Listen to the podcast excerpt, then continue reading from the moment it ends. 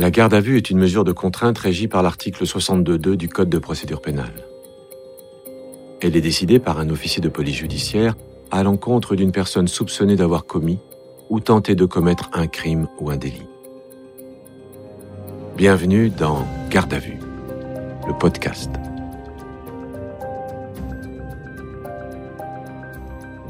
Le 2 juillet 1997, en Normandie, John Griffin signale la disparition de sa fille de 23 ans, Elisabeth. Cette étudiante en chimie à la fac de Rouen n'a plus donné de nouvelles depuis dix jours. Le lendemain, sa voiture est retrouvée sur le parking d'une cité, les portes ouvertes, son sac à main à l'intérieur. Dans le sac, deux petits bouts de papier, l'un avec un numéro de téléphone, celui d'un certain Jean-Yves Morel, l'autre sur lequel est griffonné Fred le 24 à 10 heures. Après trois mois et demi d'enquête, il ne reste qu'un nom, celui du numéro de téléphone retrouvé dans le sac. Jean-Yves Morel est un homme sans histoire de 33 ans, marié, père de famille. Elisabeth avait rencontré ce technicien de laboratoire un an plus tôt lors d'un stage effectué au sein de l'usine où il travaille. Jean-Yves Morel est convoqué à la gendarmerie de Notre-Dame de Gravenchon. Il arrive en voiture. Le 9 octobre 1997, à 9h du matin, sa garde à vue commence. Vous écoutez le premier épisode de l'affaire Jean-Yves Morel. Ces auditions ont été reconstituées avec des comédiens d'après les procès-verbaux des interrogatoires. Vous entendrez aussi les témoignages des enquêteurs et des avocats qui ont travaillé sur l'affaire.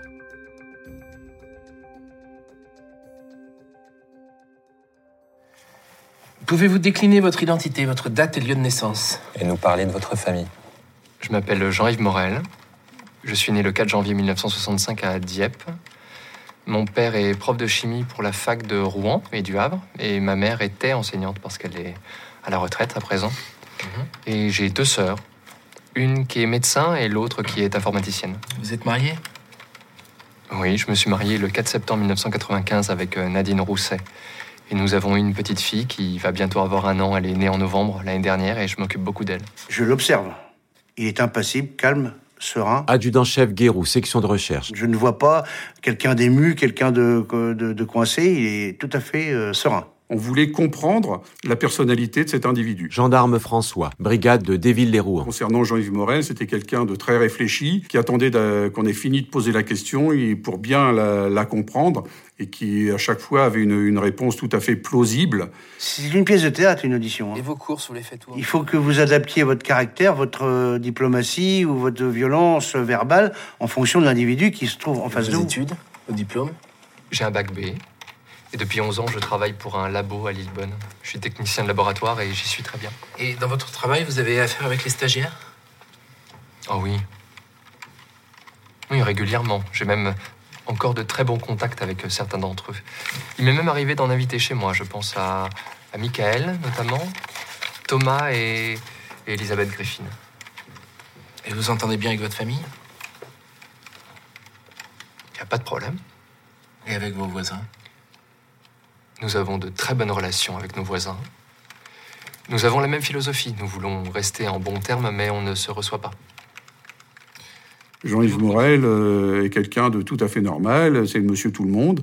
Il fréquente ses, ses beaux-parents, la famille en général. Euh, il, euh, il sort avec son, son épouse euh, et, sa petite euh, de temps en temps. Il n'avait pas un profil suspect, disons. Il avait un profil de monsieur tout le monde. L'homme idéal à tout point de vue, ça nous paraît quand même surprenant. Vous pouvez me donner les marques de vos véhicules? Alors oui, nous avons deux voitures. Une Peugeot 205 GRD ainsi qu'une Range Rover. Mon épouse conduit la Peugeot et je conduis le 4x4. Et j'ai aussi une moto. On avait remarqué quand même que Morel était euh, Adjudant-chef Vépierre, brigade de recherche. attaché quand même à, à avoir des choses de, de valeur. Quoi. Il n'achetait pas des. Il avait acheté un VTT par exemple qui coûtait très cher. Il avait un bateau à voile. Il pouvait presque considérer qu'il vivait au-dessus de ses moyens. Voilà, signé en bas de chaque page. Donc la première audition, les quatre premières heures, on n'arrive pas trop à, percevoir le, le caractère de la personne. Il est assez réservé, calme. Il euh, prend son temps pour répondre aux questions, mais on n'aborde pas le fond, si vous voulez. C'est votre première moto ou vous en avez eu d'autres? Ah non, L'habitude à Daniel Guérou et, et moi, dans des gardes à vue, c'est de dire bon ben voilà, on a fini euh, une première partie, on va rediscuter un petit peu après, et puis de changer de sujet. Euh, dans le cas présent, avec Morel, on avait discuté effectivement de moto, de, de 4x4 et de, de différents sports qu'il aimait pratiquer. Ah oui, C'est d'accord. magnifique par là. Ça permet euh, de détendre euh, la personne qu'on a en face de nous et qu'elle soit peut-être moins sur ses gardes, qu'elle soit plus apte à répondre à, à ce qu'on a à lui demander. On va aussi faire notre expertise graphologique. Mhm. Morel a-t-il rédigé le petit mot retrouvé dans la voiture d'Elisabeth? C'est ce qu'une analyse graphologique doit pouvoir établir. Cet écrit va être euh, transporté durant le temps de la garde à vue auprès d'un expert graphologique.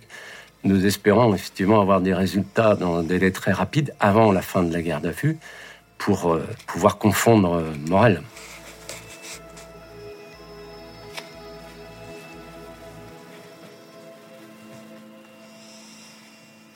Quand et comment avez-vous appris la disparition d'Elisabeth Griffin? J'ai appris sa disparition par un de vos collègues de la brigade de Saint-Romain de Colbos. Le gendarme m'a demandé si j'avais eu des nouvelles d'Elisabeth. J'étais frappé de cette disparition. Nous aussi, dans la famille, nous avons connu la disparition de ma belle-sœur et... et je me mets à la place de Monsieur Griffin. De souffrir terriblement de cette situation, ne pas savoir, il n'y a rien de pire. Le but, c'est de le laisser euh, parler. Là, c'est lui qui, qui vient tout seul, donc qui nous parle de Marilyn, donc euh, qui essaye de savoir si, euh, si on a fait la relation entre les deux, les deux affaires. Donc on le laisse venir. Morel a été placé en garde à vue car ce n'est pas une, mais deux disparitions qui ont été signalées dans son entourage. Celle d'Elisabeth et celle de Marilyn un an plus tôt. Marilyn Rousset était la petite sœur de la femme de Morel. Elle n'avait que 17 ans quand elle s'est volatilisée dans la nature le 5 avril 96 après avoir rendu visite au couple. L'enquête avait alors conclu à une fugue. Néanmoins, des similitudes troublantes apparaissent entre les deux affaires. Les deux jeunes filles étaient parties de la même région. Toutes les deux connaissaient Morel. Adjudant-chef Alanic, brigade de Notre-Dame de Gravenchou. Et toutes les deux avaient laissé un petit papier, donc des similitudes dans le cas des deux disparitions. Sur mon bureau se sont trouvées les photos de Marilyn Rousset et d'Elisabeth Griffin. Et en faisant du rangement, en mettant les photos côte-côte, je me suis rendu compte que les deux jeunes filles avaient la même apparence physique. Nous les avions exposés dans une salle de réunion. Et effectivement, la ressemblance était vraiment criante. Souvent, ils les prenaient pour les mêmes personnes. L'adjudant-chef Alanic a entendu Jean-Yves Morel comme témoin lors de la disparition de Marilyn. Elle s'en rappelle même plus de 20 ans après. Monsieur Morel avait la fâcheuse habitude de- d'examiner ma poitrine. Lorsqu'il portait ses yeux sur moi, je- j'étais gênée. Je ne pouvais pas le regarder droit dans les yeux. C'est la première fois que ça m'arrivait. Et aussitôt après l'audition, j'en ai référé euh, à mes supérieurs. Quand nous procédons aux interrogatoires de Morel dans le cadre de ce garde à vue, on travaille sur la disparition d'Elisabeth uniquement. Nous n'avons pas le droit, dans le cadre juridique euh, que nous opérions, d'interroger Morel sur la disparition de Marilyn. Malgré les soupçons qui pèsent sur Jean-Yves Morel, les enquêteurs n'ont pas d'éléments matériels pour l'incriminer dans ces deux disparitions. Les enquêteurs proches, notamment mon collègue qui participe à la garde à vue, ainsi que le directeur d'enquête, on est persuadé que c'est lui. Adjudant-chef Guérou, Mais on n'a rien qui euh, mette en cause Jean-Yves Morel dans la disparition d'Elisabeth Griffin. Tout le problème était là, c'est que adjudant-chef Vépierre, même si c'était des éléments intéressants, il n'y avait pas de preuves formelles et on était surtout handicapé par l'absence de scène de crime. Donc il nous faut des aveux, mais des aveux circonstanciés, avec des éléments, parce que les aveux en eux seuls ne sont, nous, a- nous feront pas avancer. seul indice que l'enquête a révélé, les nombreux échanges téléphoniques entre Jean-Yves Morel et Elisabeth Griffin. Lors de la deuxième audition, après cinq heures de garde à vue, les gendarmes vont tenter de déceler la véritable nature de leur relation. Quand avez-vous connu Elisabeth Griffin? La première fois que j'ai rencontré Elisabeth, c'était à la mi-août 96. Je rentrais de vacances et elle, elle était stagiaire d'été depuis quelques semaines au labo où je travaille. Quand on est technicien comme vous, on a des rapports avec les stagiaires? Oui, mais je suis pas quelqu'un de prétentieux ni méprisant. Très vite, on, on parle. Avec Elisabeth, il s'est passé la même chose. On a causé chimie. Donc on s'est échangé nos tuyaux. Et je me souviens, on a mangé deux fois dans un petit restaurant à Lillebonne et une fois dans une petite brasserie à Notre-Dame de Gravenchon. C'était avec mon collègue Barthélemy. Lors de ces réponses, il y a toujours une part de vrai, Gendarme François. puisqu'il implique à chaque fois certaines personnes de son entourage, familial ou professionnel. Et aviez-vous gardé un contact avec Elisabeth après son stage? Pourquoi vous me demandez ça? Pour savoir si vous aviez gardé un contact après son stage. Ça vous dérange? Non Dans cette première phase d'audition, on va lui, on va lui poser des questions sur le détail, à quel endroit, ou quel... Là, il va, il, il va être tortueux. Il va... mais, mais pourquoi vous me demandez ça? Vous voyez, il veut savoir ce que l'on a dans notre dossier avant de répondre aux questions. En octobre ou en novembre, elle m'a appelé un soir chez moi, mais je me souviens que mon épouse était dans le salon, elle était à la maison et elle a entendu notre conversation téléphonique. Et euh, moi, je lui ai donc répondu en partie sur son problème de chimie et je lui ai donné rendez-vous à la gare de Bréauté quelques jours plus tard. Pourquoi à la gare? Eh bien, je suis quelqu'un de très précis sur les horaires et je n'aime pas attendre. Je n'aime pas être en retard et comme je savais que son train venait de Rouen, je lui ai fixé un rendez-vous à la gare même. J'étais accompagné de mon épouse qui était enceinte à l'époque et de notre chienne Jimmy. D'accord. Trop de détails, tu le détailles. C'est c'est trop, euh, trop d'éléments. euh, c'est pas possible qu'on se rappelle euh, ce qu'on a fait euh, avec autant de précision. Au bout de 3-4 mois, c'est pas possible. Nous paraît vraiment psychorigide dans le sens que sur les horaires, sur il donnait rendez-vous à Elisabeth à telle heure, euh, lui il était toujours en avance. Il est très très méticuleux. En janvier ou février, oui, elle m'a appelé parce qu'elle voulait que je lui rende les cours qu'elle m'avait prêtés. Parce qu'elle avait beaucoup de travail, elle était, elle était débordée, elle avait un emploi du temps très chargé. Sa technique est très simple. Il préfère euh, dire qu'il était ami avec elle, qu'il l'aimait bien, qu'il l'aidait pour euh, lui donner des cours de chimie pour qu'elle évolue dans le cadre de ses études, ben, de façon à, à se disculper sur l'affaire en disant j'ai aucune raison de faire du mal à, ces- à cette jeune fille puisque je, je l'aide. Donc il se présente comme son protecteur. quoi. Avec le recul, je pense qu'elle était anxieuse, oui. Oui, elle avait vraiment envie de réussir ses examens. Ça lui aurait permis d'avoir une indépendance financière. Et j'ai cru comprendre que, en cas d'échec, son père voulait lui couper les vivres. Comment elle vous l'a dit? Non, elle, elle me l'a pas dit comme ça, mais c'était une impression personnelle qui est devenue de plus en plus forte au fur et à mesure de nos conversations téléphoniques et de nos rencontres. Personne n'a euh, n'a pu nous, nous confirmer que Elisabeth avait des soucis familiaux, ou avec un petit ami, ou des problèmes dans, dans ses études qui, qui feraient que son, son papa lui couperait les vivres. Elle parlait jamais de sa mère, mais c'est par le boulot que j'ai appris que sa mère s'était suicidée. Mais sinon, à part ça, il n'était question que de travail. Oui, je sentais que le stress montait. hein. Elle était démotivée et qu'elle avait besoin d'être soutenue. Il nous l'a décrit comme quelqu'un de fragile, peut-être suicidaire. Adjudant-chef Guérou. En nous envoyant sur le suicide, il, il cherchait encore à s'échapper de, de, de, de l'affaire. Vous pensez qu'Elisabeth s'est suicidée? Euh, je sais pas. Vous savez où elle habite? Vous êtes déjà allé chez elle? Oui, deux fois. Je lui ai donné ses cours dans sa boîte aux lettres en bas de chez elle. Et la deuxième fois, c'était de la main à la main.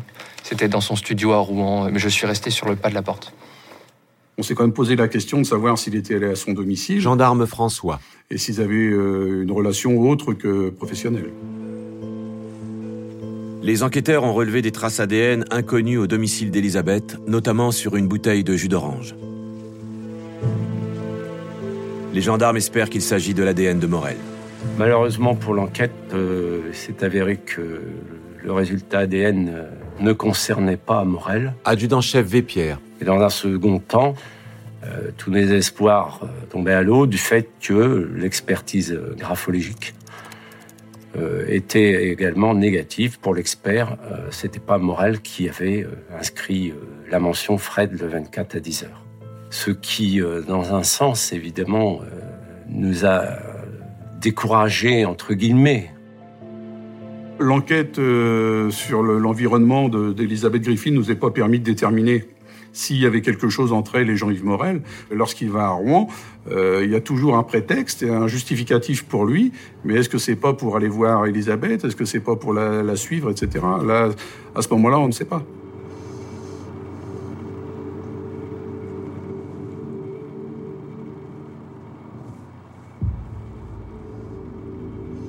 Monsieur Morel, comment décririez-vous votre sexualité?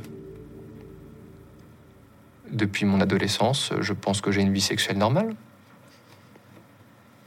J'ai connu une dizaine de partenaires et depuis que je suis marié, je suis fidèle. Et votre vie de couple actuellement? Nous nous entendons parfaitement et j'estime que nous sommes un couple épanoui. Alors, no- notre sentiment à ce moment-là, c'est trop poli pour être honnête. Il s'est passé quelque chose dans, dans la vie de, de cette personne-là pour euh, arriver à son âge et être aussi lisse. Dans un bureau à côté, Nadine, la femme de Jean-Yves Morel, est également entendue. Elle décrit son mari comme pantouflard et leur relation tout à fait ordinaire. Morel, euh, effectivement, euh, avait une bonne réputation, n'avait jamais eu de- d'antécédents judiciaires, et euh, sa vie était assez lisse, euh, sa vie de couple était pratiquement modèle, donc euh, c'est vrai qu'il ne se présentait pas comme un potentiel criminel. Après plus de 8 heures de garde à vue, les enquêteurs n'ont absolument pas avancé concernant la culpabilité de Morel. Lors de la prochaine audition, ils vont orienter leurs questions autour de la date supposée de la disparition d'Elisabeth. Venez d'écouter un épisode de Garde à vue. Retrouvez bientôt la suite. Et d'ici là, n'hésitez pas à vous abonner à ce podcast et à lui mettre plein d'étoiles.